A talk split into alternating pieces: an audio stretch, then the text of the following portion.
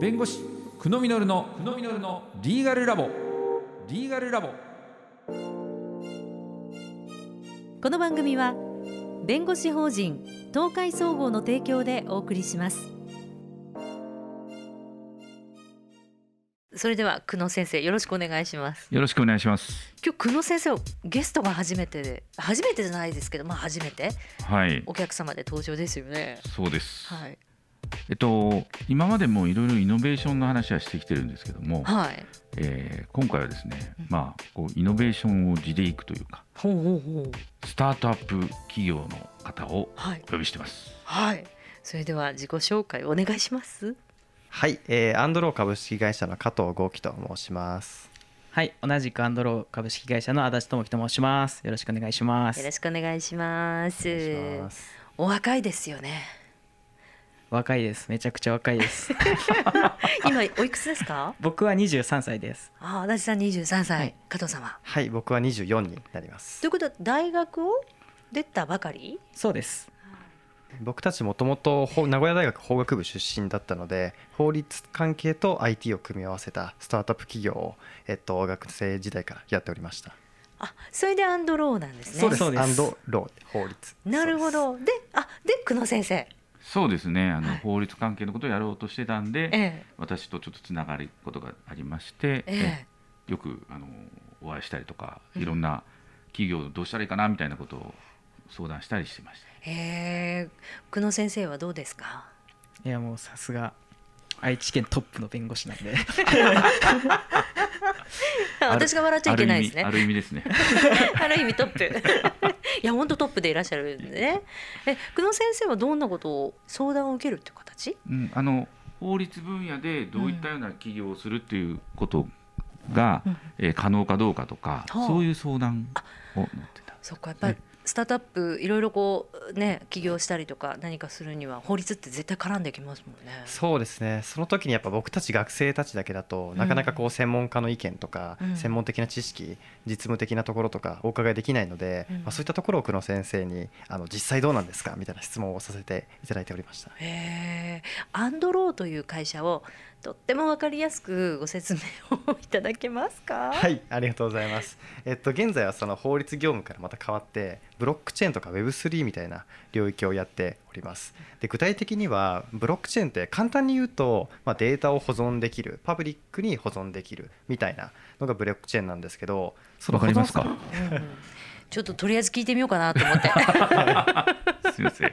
ブロックチェーンはい。そうです。そのブロックチェーン同士をつなげるみたいなデータをつなげるみたいなことをやっております。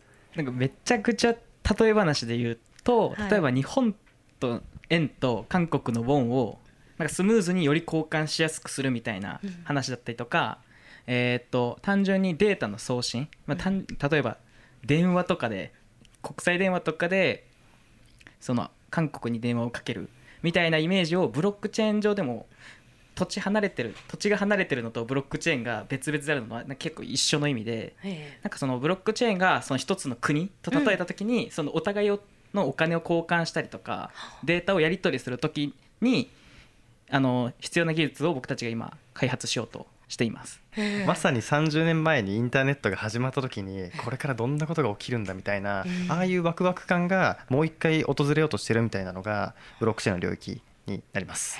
えそれを思いついたのはどんなタイミングというか何かきっかけがあったんですか？これは結構名古屋にゆかりがある縁なんですけど、うん僕たちコンビでこう在学中から学生で起業してたんですけど同じように数年前にあの名古屋から起業をして今は東京で大きな会社をやられているあのデザインの塚本さんっていう僕たちの先輩がいるんですけど、まあ、その方に起業したいんですけどこれからどういう領域あるんですかみたいな質問をした時に偶然あの教えていただいたみたいなところがスタート地点になってます。本当にあの二人は、うんえーこうやろうと思ったらやっていくというこう気持ちが非常に強いので、ええはい、これから非常に楽しみな二人だなと思ってます。そうですよね。そのアンドローが将来どんな風に私たちのその生活におそらくあの関わってるんだろうけど気づかないところでものすごいものがあね起こることになるんですよね。そうですそうなると信じたいですね。ねえ。えー。え普段はその、まあ、起業されてこういうお仕事をいろいろされてると思うんですけどどういう動きをされるんですか？一日。営業に行くわけでもないですし、はい。うん、基本的にはあの足立くんの方が CTO のような技術サイドで僕がビジネスサイドというような形になっていて足立くんはやはりブロックチェーンの技術のあの最新情報だったりとかどういう技術がじゃあ実際に自分たちで使えるのかみたいなところのリサーチだったり実際に手を動かして行動するというところがメインになります。